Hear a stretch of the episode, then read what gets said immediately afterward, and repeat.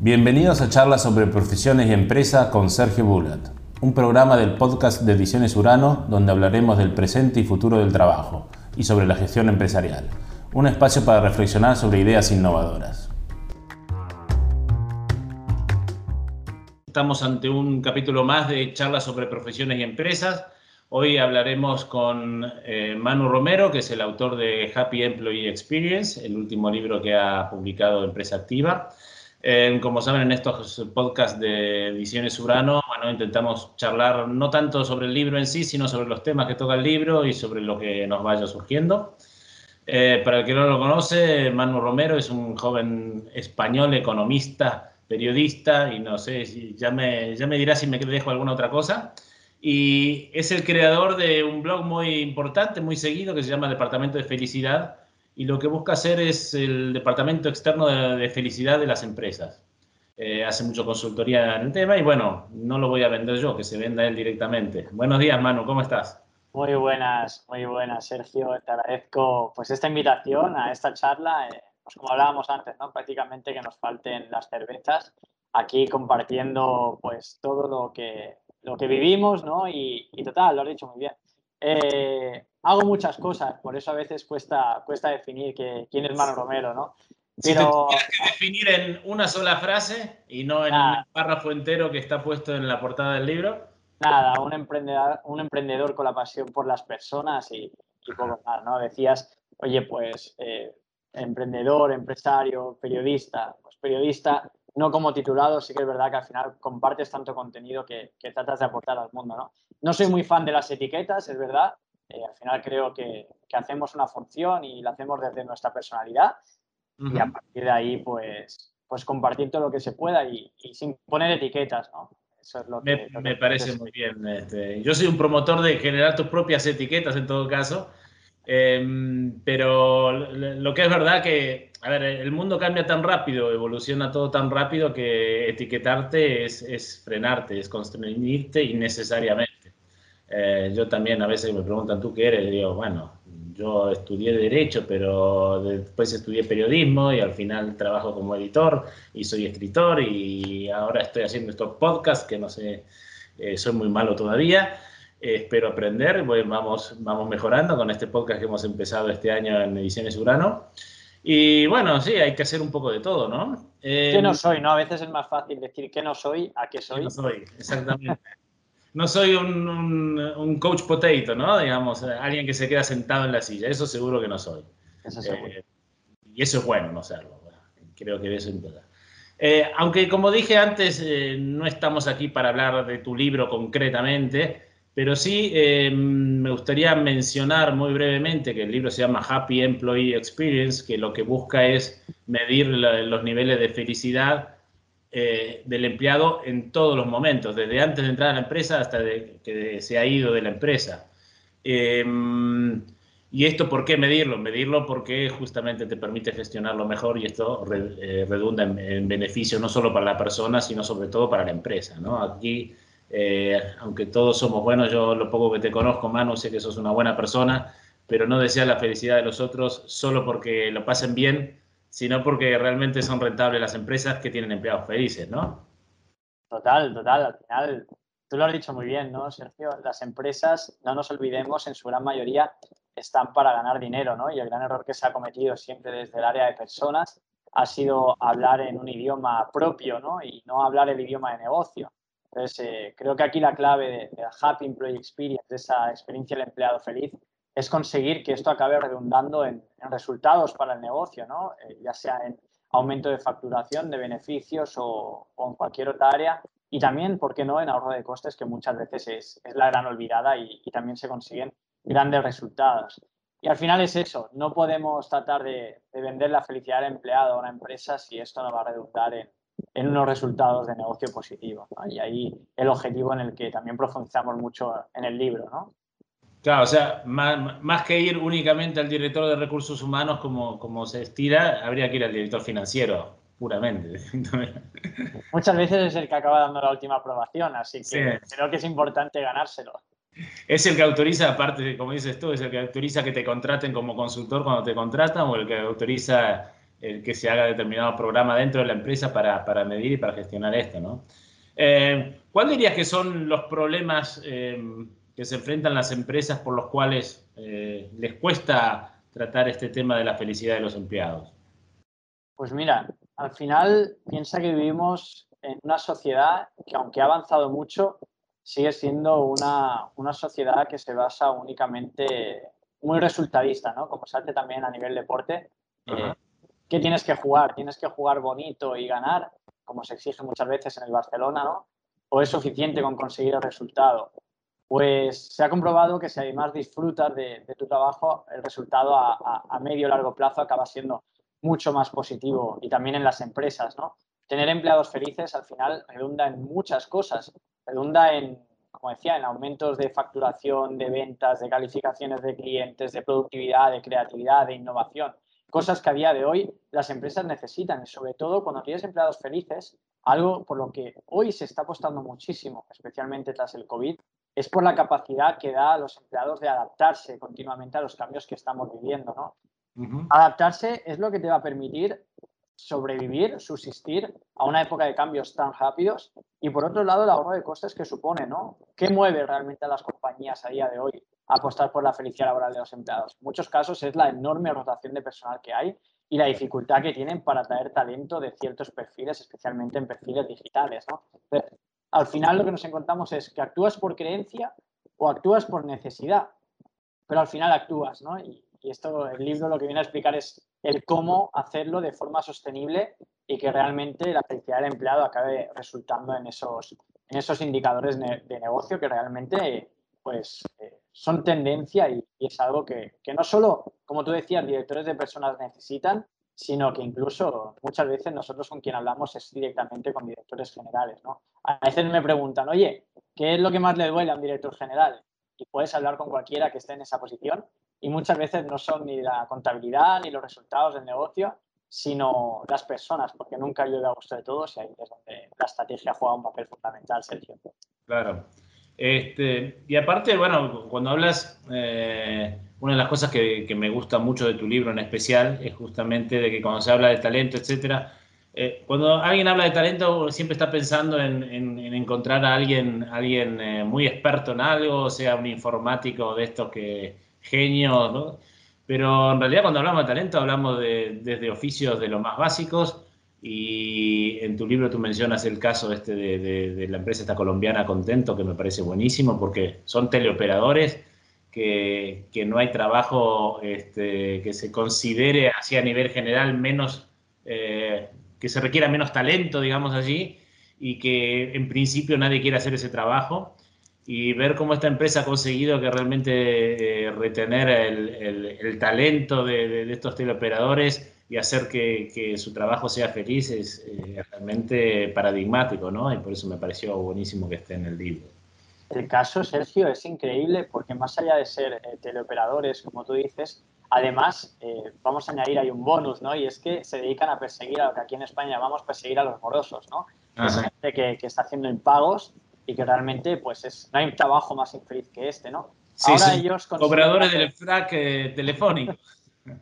y ellos consiguen darle la vuelta y darles un propósito superior a sus empleados y es que no están persiguiendo a morosos, sino que están ayudando a, las personas a las que llaman a cumplir sus sueños, cubriendo pues esa, esas deudas que tienen, ¿no? Porque la deuda a las personas le generan una, una frustración, una, una desilusión, eh, una, bueno, problemas que al final las personas tienen para poder pagar y que ellos cambian el propósito y tratan de ayudar a esas personas porque al final su verdadero cliente es el que debe pagar, ¿no? Entonces, fíjate cómo le dan la vuelta y, bueno, uno de los grandes que aquí es que eh, este tipo de empresa normalmente es considerada como una empresa trampolín, trabajo durante un tiempo porque necesito el dinero, la plata, y luego me voy, ¿no? A cualquier otra empresa y aquí han conseguido que la gente no solo no se quiera ir, sino que por situaciones como ha sido el COVID y tengan que despedir, la gente pida volver en cuanto haya una posición, ¿no?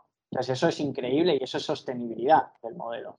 Totalmente, ¿no? Y, te, ahorras, te ahorras un coste en rotación, en contratación eh, brutal, porque, bueno, no soy un experto en el tema, pero todo lo que he escuchado justamente de, de, todos los, estos que son teleoperadores, la rotación es brutal, porque como dices tú, son empleos que la gente eh, acepta momentáneamente porque necesita el dinero y en cuanto puede se larga, porque en principio a nadie le gusta, ¿no? Pero bueno, a nadie le gusta porque también las condiciones en las que te ponen, ¿no? Hay que ver cuáles son los incentivos que te ponen, qué es lo que te dicen cuando tienes que hablar con la gente. Eh, una cosa es que le digas a la gente, si no paga mañana lo, expropiamos, y otra cosa es que, como digas tú, le, busquen la vuelta de cómo se puede refinanciar las cosas. Este, pero bueno, eh, justamente lo que quería destacar de esto es que si en un trabajo así se consigue retener el talento gracias a, medir y gestionar la felicidad de los empleados, eh, me parece que esto se puede hacer absolutamente en cualquier otro ámbito. Total, total. Al final, piensa, y, esto es algo que yo siempre destaco muchísimo, que al final las personas creen que esto de, de empresas felices, donde los empleados están a gusto y contentos, significa algo únicamente para grandes empresas que tienen los recursos económicos o, materiales para hacerlo, ¿no? Y nada más lejos de la realidad. En el libro vemos que hay casos de empresas más grandes, más pequeñas, nacionales, internacionales, de varios países y explicamos cómo cada una de ellas lo ha conseguido, ¿no? Y al final no se trata de, del tamaño, sino seguramente de la persona que acaba liderando esa empresa y además para cualquier sector, ¿no? Hay muchos sectores que se defienden en el esto no es para mí o esto no es para mi sector. Y sin embargo, eh, es una gran oportunidad, ¿no? Porque hay sectores en los cuales no se está haciendo. Entonces la gente suele decir, no, esto para mi sector no, porque mi sector no se está haciendo y eso es que no se puede hacer. Y yo lo que invito es a darle la vuelta. Oye, esto en mi sector no se está haciendo. Qué gran oportunidad vamos a hacerlo y vamos a posicionarnos como líderes, ¿no? Ahí tienes la ventaja competitiva, la tienes al alcance de la mano, justamente. Si, si, si, en tu sector no se está trabajando los temas de, gestión de la felicidad de los empleados, ahí muy probablemente tienen la oportunidad de, de, diferenciarte y, y, aparte de diferenciarte más allá de lo económico, aparte hay una, hay una diferenciación también de de, cuestión de prestigio, ¿no? Cada vez más el tema de, la marca empleadora, como lo sueles llamar tú. Cuéntame un poco más acerca de esto de la marca empleadora, que, la gente mucho no lo conoce. Pues mira, yo esto de la marca empleadora lo resumo en que la información de tu empresa para el empleado o el candidato que va a acceder a tu empresa está a golpe de clic. Hoy en día estamos en el momento más transparente de la historia para, para el candidato y es que haciendo dos o tres clics puedes saber información sobre cómo trabajar en la empresa por parte de, empleados, ex, empleados. Puedes saber sueldos, puedes ver imágenes del día a día en la empresa, puedes ver eh, LinkedIn, puedes contactar con gente en LinkedIn que ha trabajado en esa empresa. Entonces, hoy estamos en un momento súper transparente.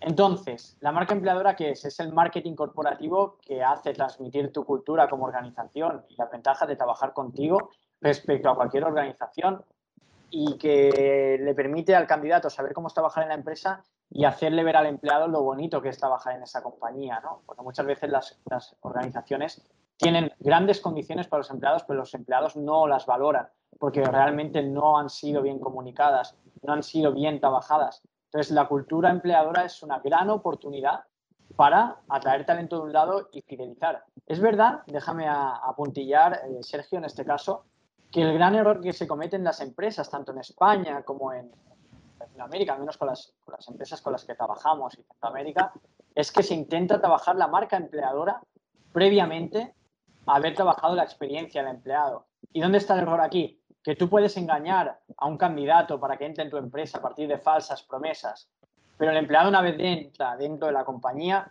ahí no hay nada que engañar, la experiencia la están viviendo en sus propias carnes. Entonces, el problema de base lo vas a seguir teniendo, la rotación la vas a seguir teniendo porque los has engañado para conseguirlos dentro.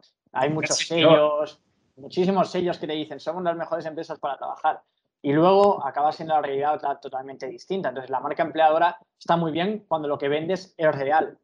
Entonces, ahí es donde hay que trabajar la Happy Employee Experience y a partir de entonces trasladarlo hacia afuera y hacia adentro para reforzar desde dentro y para atraer desde fuera, ¿no? Y creo que es una gran oportunidad para, para, aquellas empresas que lo hagan un poquito bien, porque algo que defiendo siempre también es que tampoco hay que reinventar ninguna rueda, porque hay tantas empresas que lo hacen mal que a la mínima que haces algo bien, estás notando los resultados desde el minuto cero. Bueno, muy interesante. Y en esto habría también una especie de, o sea, no funcionaría lo que sería el greenwashing o el social washing, ¿no? O sea, esto, esto de, eh, como decías tú, vender la moto de que somos los mejores. Eh, aquí es mucho más corto el camino, digamos, eh, el camino de la mentira es muchísimo más corto que en otros aspectos, ¿no? Porque uno puede decir que es muy que la empresa es muy verde, muy sustentable y hasta que se lo demuestren puede pasar mucho recorrido. Pero como dices tú, tú puedes decir que eres el mejor lugar para trabajar, pero el día que entra el empleado, si no lo recibe nadie, ya ese día se te fue la marca a, las cloacas, ¿no? Total. Y fíjate que aquí el, mejor embajador de tu marca empleadora es el empleado o el ex empleado, ¿no? Al final tenemos que entender que las personas hoy en día no están toda la vida en una misma empresa. Pero sí que es verdad que esas personas que hoy se van, mañana pueden volver, ¿no? Entonces, son los mejores eh, embajadores de la marca y además van a transmitir cómo es trabajar en tu empresa. Así que hay que cuidarlos desde el minuto cero, ¿no? Y otra cosa que destaco, Sergio, es muy curioso, y es que eh, antes tú podías vender la moto a los empleados, engañarlos y decirles, oye, somos la mejor empresa para trabajar y te lo creías y accedías y te dabas la batacada, ¿no? Pero hoy en día la gente ya no te compra tan sencillo, busca, investiga, habla con ex empleados y, además hoy en día el mensaje de somos la mejor empresa para trabajar y ya no cala. Los empleados ya no se lo creen porque todas prometen ser la mejor empresa para trabajar. Ahora buscan mucho más esa propuesta de valor al empleado, qué es lo que están ofreciendo, cómo se vive la cultura y, qué encaje cultural tienes tú con esa organización. ¿no? Y ahí es donde está el auténtico desafío. ¿Por dónde sugerirías a, alguien que está justamente o que tiene una entrevista de trabajo ahora en una empresa o que está buscando dónde trabajar? ¿Qué tipo de, plataforma, sitio, blog o lo que fuera hay sobre justamente esto de, la marca empleadora, ¿no? para saber cómo trata esa empresa a sus empleados. ¿Hay algún sitio de quejas de empleados o algo así? Hay varios, fíjate, tú puedes buscar, es tan sencillo, por eso digo que está a golpe de clic. Te vas al navegador de turno, eh, Google de toda la vida, pones opiniones de trabajar en Coca-Cola, por ejemplo. O te salen. Y te salen varias. Eh, las más famosas son Glassdoor, son Indeed, y luego puedes ver la página de empleo de la propia web de la empresa, puedes ver el LinkedIn de la empresa, Puedes buscar si tienen redes sociales de cómo es la vida en la empresa. Puedes buscar foros donde se hable de cómo es trabajar en la compañía. Hay mil historias, Twitter, eh, Instagram. Puedes investigar muchísimo. Luego en LinkedIn, contactar con gente que ha trabajado en esa propia empresa. Entonces, ahí estamos a golpe de clic de, la información, ¿no? Entonces, es imposible ocultar por parte de la empresa y ha llegado el momento de, cuidar esa marca empleadora. Entonces, hay un paso previo que es cuidar de la experiencia del empleado, hacer esa Happy Employee Experience para conseguir que la marca empleadora pues, tenga una sostenibilidad y que realmente sea algo real, porque ¿de qué nos sirve vender una mentira? Queremos ser una empresa feliz, ¿no? Y eso empieza a, a veces con, eh, inclusive eh, con gente que nunca llegó a ser empleada, o sea, el proceso de selección ya dice mucho de una empresa, ¿no? Eh, yo, bueno, ya tengo unos cuantos años, pero cuando era mucho más joven y recuerdo algunos procesos de selección donde la, la, empresa no me tomó, pero te había tratado tan bien que tú dices, bueno, qué lástima que no puedo entrar en esta empresa. Y otro proceso de selección que dices, ay, qué bueno que no entré porque eh, si te tratan así antes, después va a ser el amor.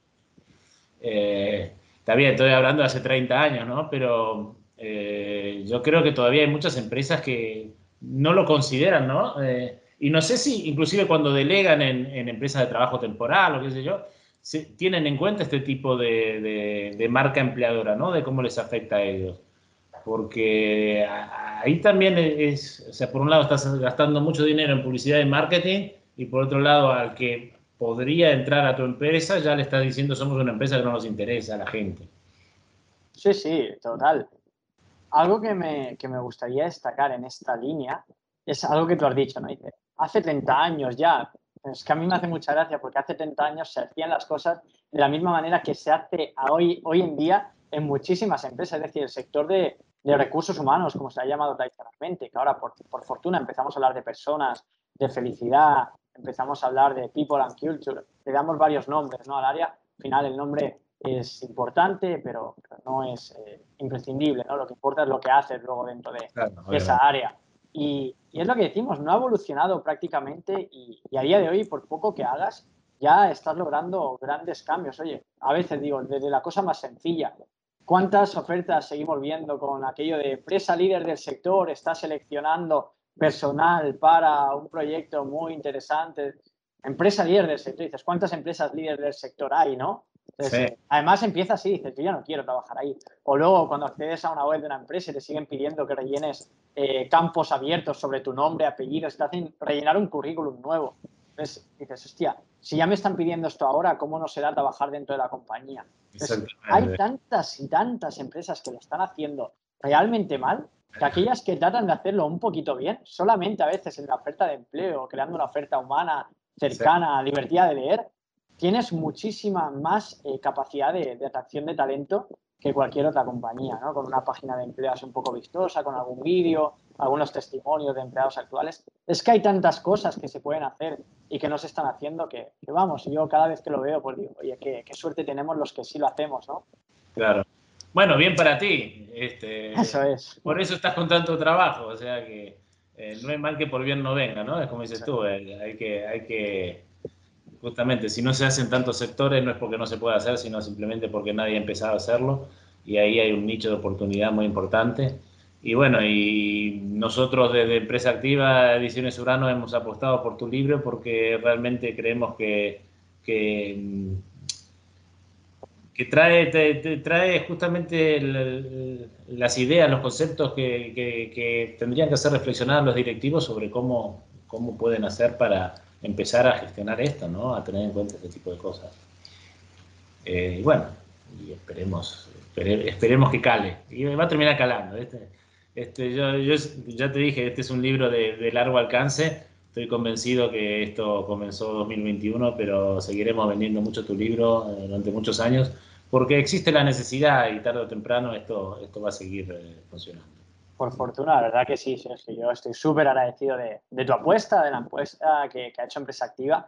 Y es que, como ya te comenté, yo sabía que, este libro se tenía que, publicar con Empresa Activa porque yo siempre había leído libros de empresa, de empresa activa, ¿no? Y oye, si hay alguna forma de llegar a todos esos directivos, a todas esas personas que gestionan talento, es a través de un sello de, garantía, ¿no? Y fíjate que a día de hoy, pues sabemos que el libro se está comprando ya en España, en México, en Ecuador, en, Argentina, eh, en muchísimos países y, estoy seguro de que vamos a llegar muy lejos y que esto nos va a permitir, pues, como yo digo, dejar una huella en la sociedad, ¿no? Ojalá. eso es lo que realmente nos llena, ¿no?